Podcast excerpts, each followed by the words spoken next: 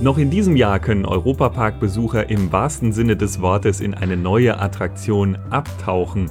Und zwar in Snorri-Touren unterhalb des skandinavischen Dorfes.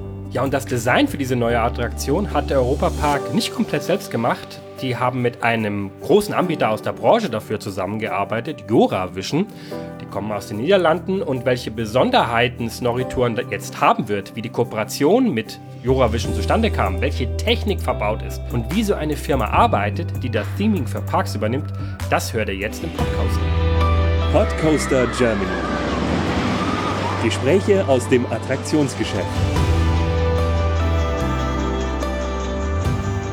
Mit Snorri-Touren geht ja ein lang gehegter Traum des Europaparks in Erfüllung, kann man fast sagen. Franz Mack wollte damals ja schon unter diesem skandinavischen Dorf eine Attraktion haben. Das ging aber ganz lange nicht, weil es jetzt hauptsächlich als Lager- und Stauraum verwendet wurde. Jetzt gab es ja den Brand und dadurch ist die Fläche frei geworden und man hat sich gesagt, gut, dann können wir jetzt auch den Ride da reinbauen. Ja, ich fand das ganz witzig. Wir haben ja die Pressekonferenz auch gehört mit äh, Michael Mack, der dann irgendwie gesagt hat, naja, irgendwie haben die Leute dann plötzlich immer mehr Zeug da reingestellt. Ich glaube, ein Teil des Kellers konnte man auch sehen, äh, indem man die Attraktion damals Vineta, diese geheime Stadt unter dem skandinavischen Dorf, ich glaube, da konnte man ja ein bisschen runtergucken. Ja, aber viele Leute wussten nicht, dass da unten eben noch, noch viel, viel mehr da ist. Ja, und jetzt ist eben Snorri-Touren entwickelt worden. Warum gerade Snorri-Touren? Was ist Snorri überhaupt? Wer es noch nicht weiß, das ist das Maskottchen des neuen Wasserparks vom Europapark, Rolantica. Und äh, ja, mit dieser Attraktion schafft der Europapark quasi auch so ein bisschen die Verbindung zwischen dem Wasserpark und dem Europapark.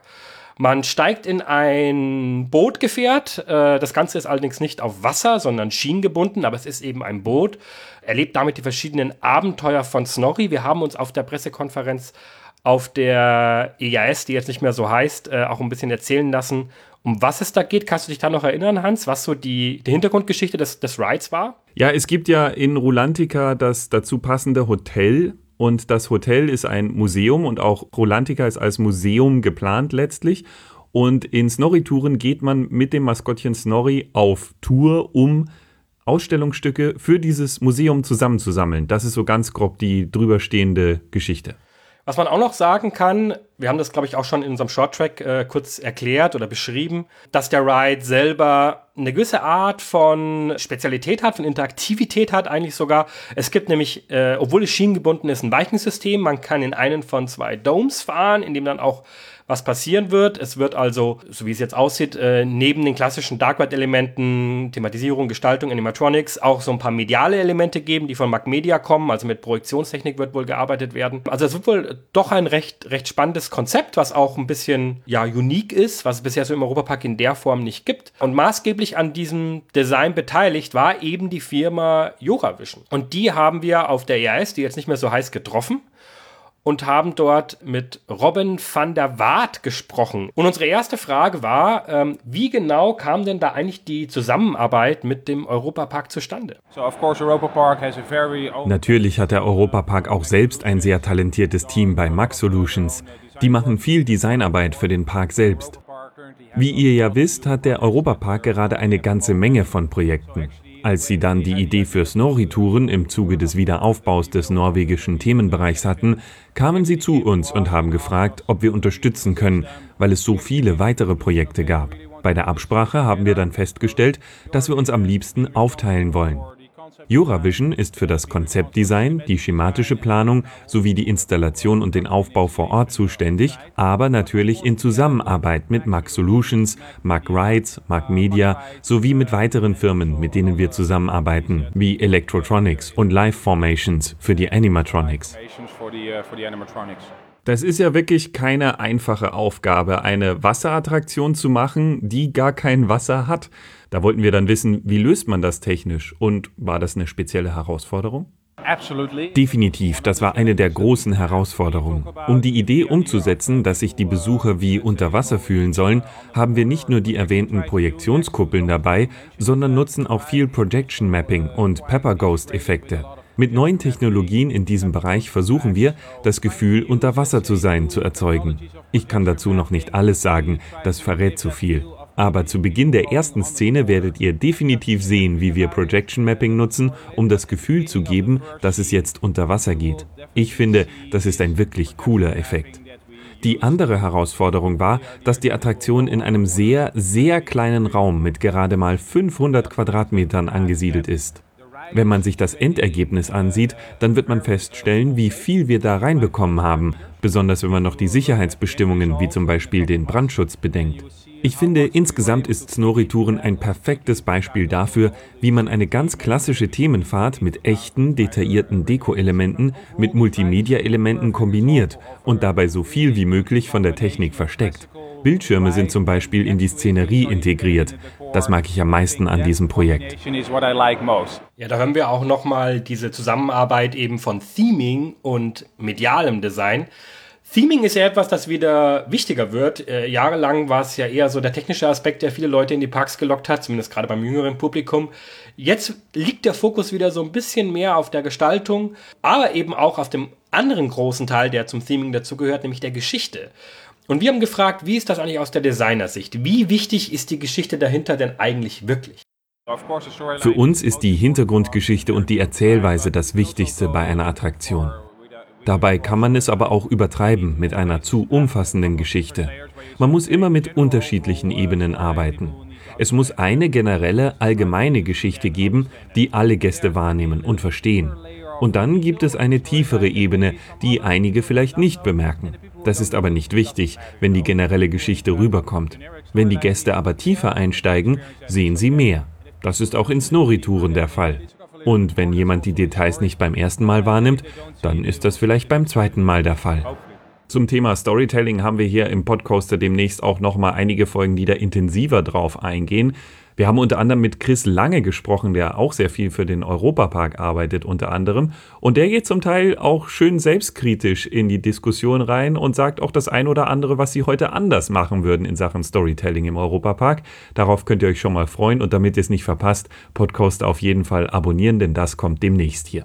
Und gleich macht es einen Unterschied für familiengeführte Parks zu arbeiten, im Gegensatz zu von Investoren geführten Parks?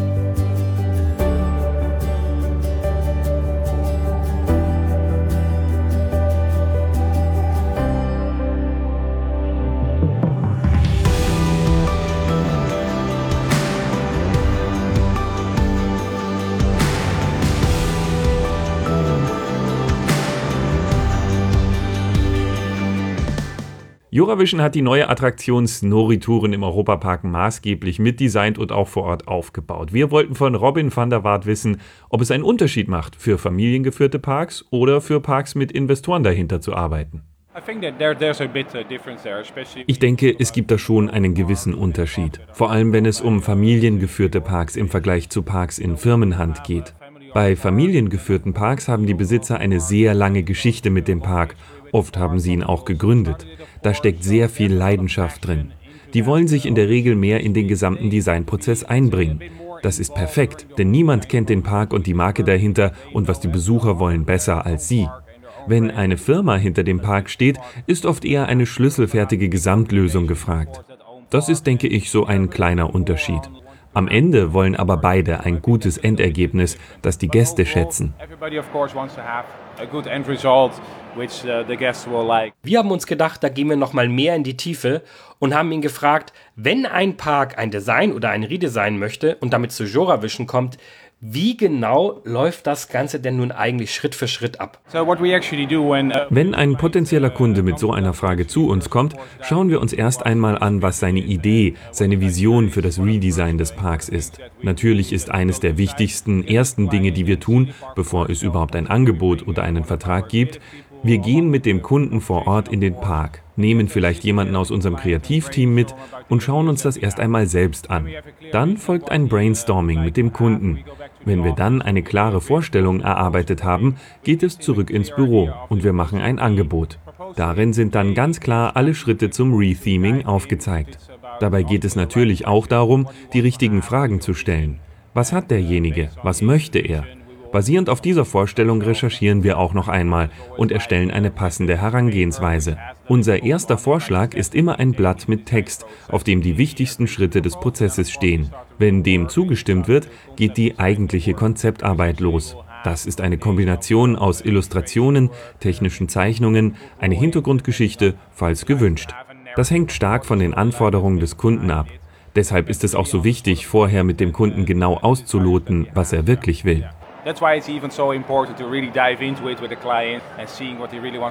Das läuft dann natürlich auch genauso ab, wenn man nicht den Park redesignt, sondern über eine neue Attraktion spricht.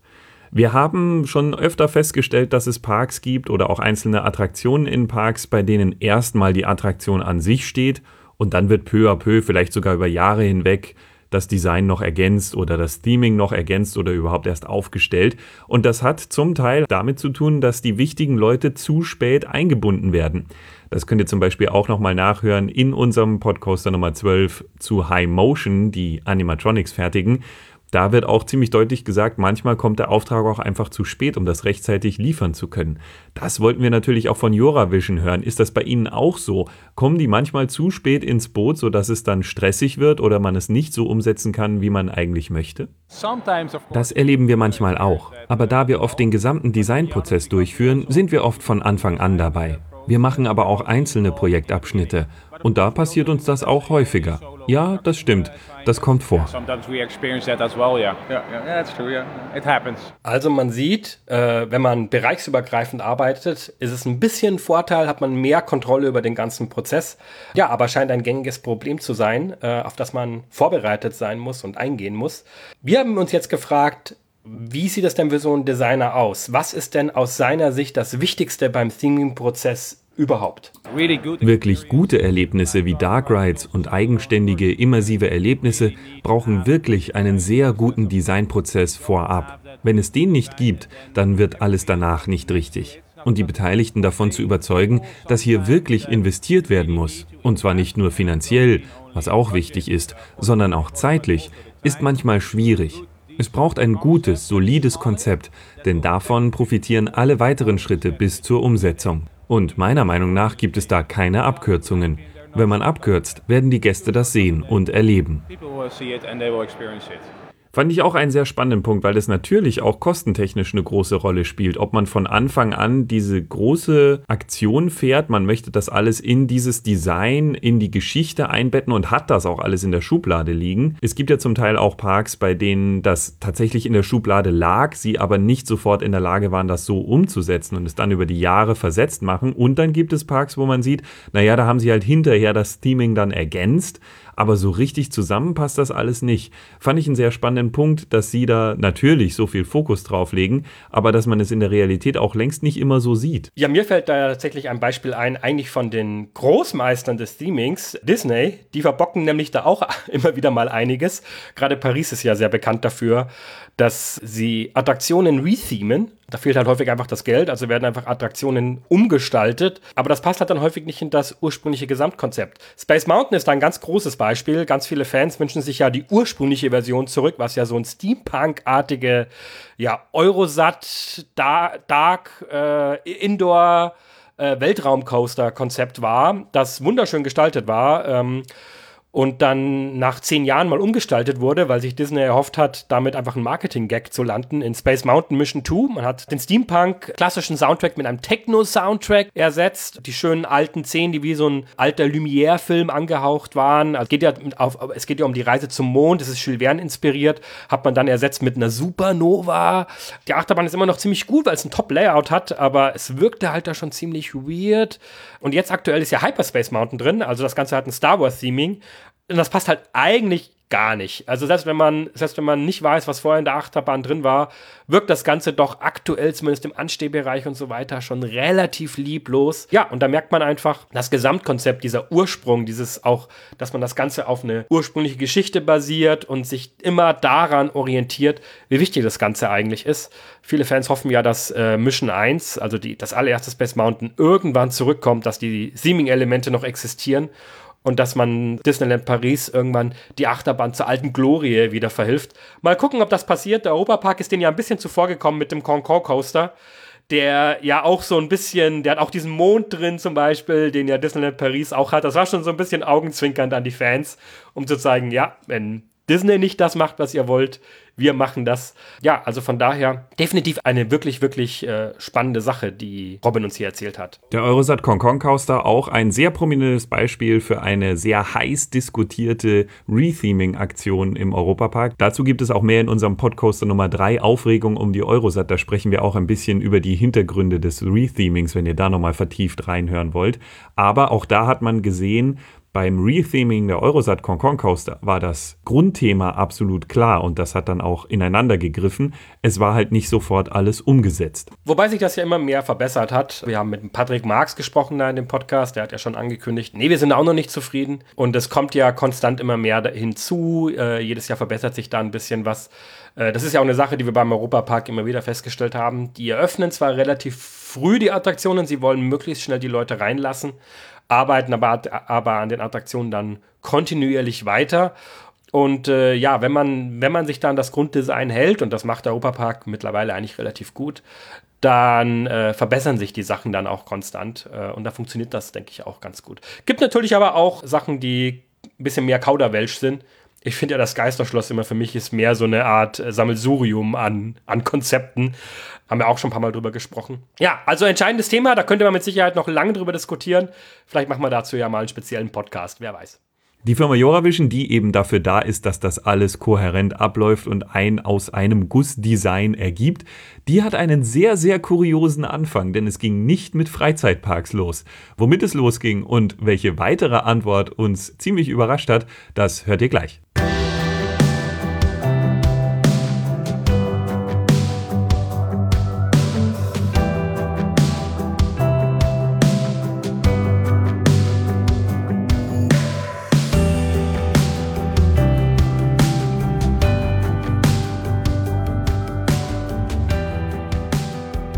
Eine Firma, die das Design für Theming von Parks und Attraktionen macht. Wie kommt man da eigentlich drauf?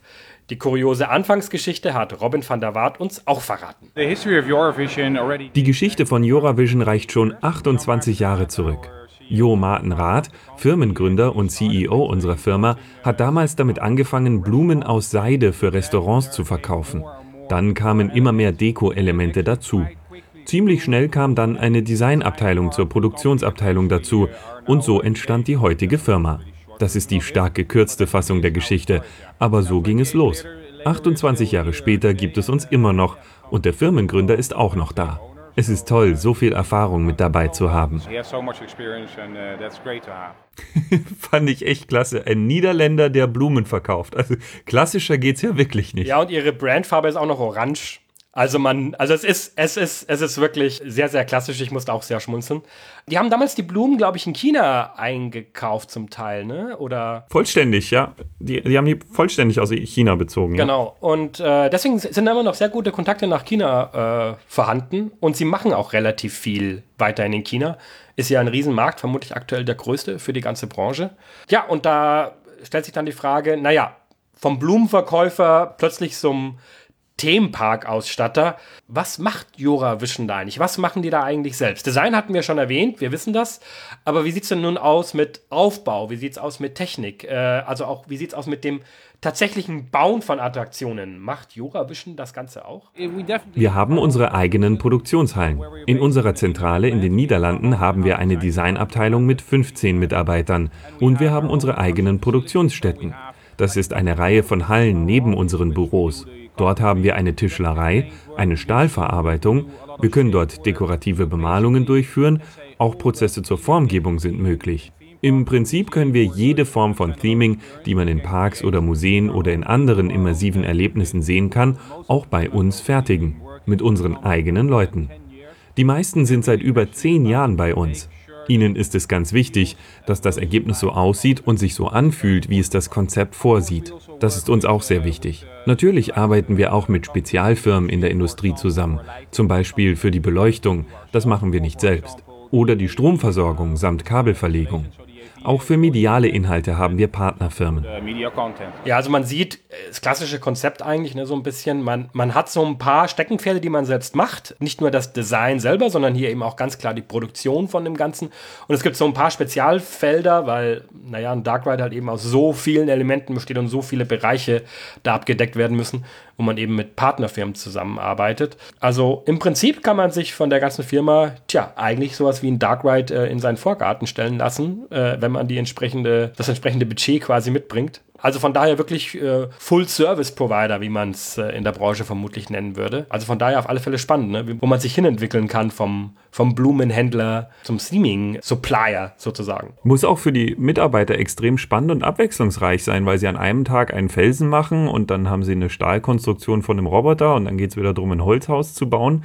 Das ist, glaube ich, schon sehr spannend, wie viel Unterschiedliches man dann auf der Platte hat. Ist aber Andererseits auch eine große Herausforderung, weil man sich ständig mit neuen Dingen beschäftigen muss.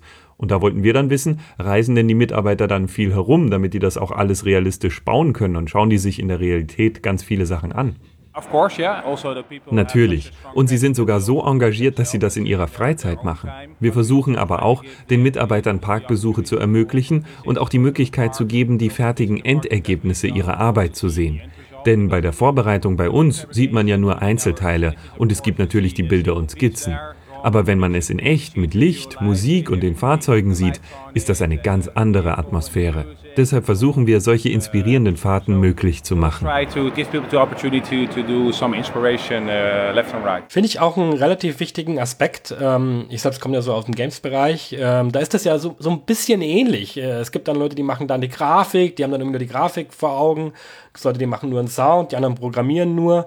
Und wenn man dann irgendwie selber der Game Designer ist, hat man irgendwie ein großes Ganzes vom Auge, das aber die einzelnen Mitarbeiter überhaupt nicht sehen. Und äh, das ist dann häufig auch einfach auch ein motivationales Problem, dass die halt auch wirklich wissen, für was sie arbeiten. Und äh, ich finde, es ist ein Riesenproblem, wenn die Leute am Schluss nicht sehen können, ah, deswegen war das so, ah, und, und deswegen musste ich hier so, keine Ahnung, da besonders viel rausschnitzen. Ah, okay, das macht dann jetzt plötzlich wieder Sinn. Wenn man also merkt, dass die eigene Arbeit am Schluss irgendwie zusammenkommt und da was Großes, Ganzes draus entsteht, ich glaube, das ist wirklich eine ganz wichtige Sache. Finde ich also äh, spannend, dass er das auch anspricht, dass sie versuchen, ihr eigenes, ihre eigenen Sachen dann auch wirklich zu sehen und zu fahren. Wir haben ja mit ein paar Leuten auch gesprochen auf der EAS, die jetzt nicht mehr so heißt, zum Beispiel Achterbahnhersteller, die dann sagen, naja, ich habe Achterbahn designt, aber ich bin sie nie gefahren, weil ich halt nie da war, leider. ja. Das ist einfach traurig eigentlich fast schon. In dem Fall war es sogar was ziemlich Revolutionäres, ein ganz eigenes Design von einem Achterbahnelement, das es sonst nicht mehr gab und er ist es nie gefahren. Fand ich sehr spannend. Demnächst auch beim Podcoaster dieses Interview. Und wo wir schon bei Achterbahnen sind, stellt sich natürlich die Frage, jemand, der selbst für so Achterbahnen, Dark Rides oder Parks designt, was fährt der eigentlich gerne? Was sind seine Lieblingsbahnen? Und kann man als so jemand solche Bahnen überhaupt noch normal fahren? Oder guckt man da immer mit dem professionellen Blick drauf und stellt fest, ah, hier ist es nicht ganz perfekt oder ah, die haben hier Sachen irgendwie gemacht, die wir immer schon mal machen wollten, aber noch nicht geschafft haben. Das alles gleich bei uns im Podcaster.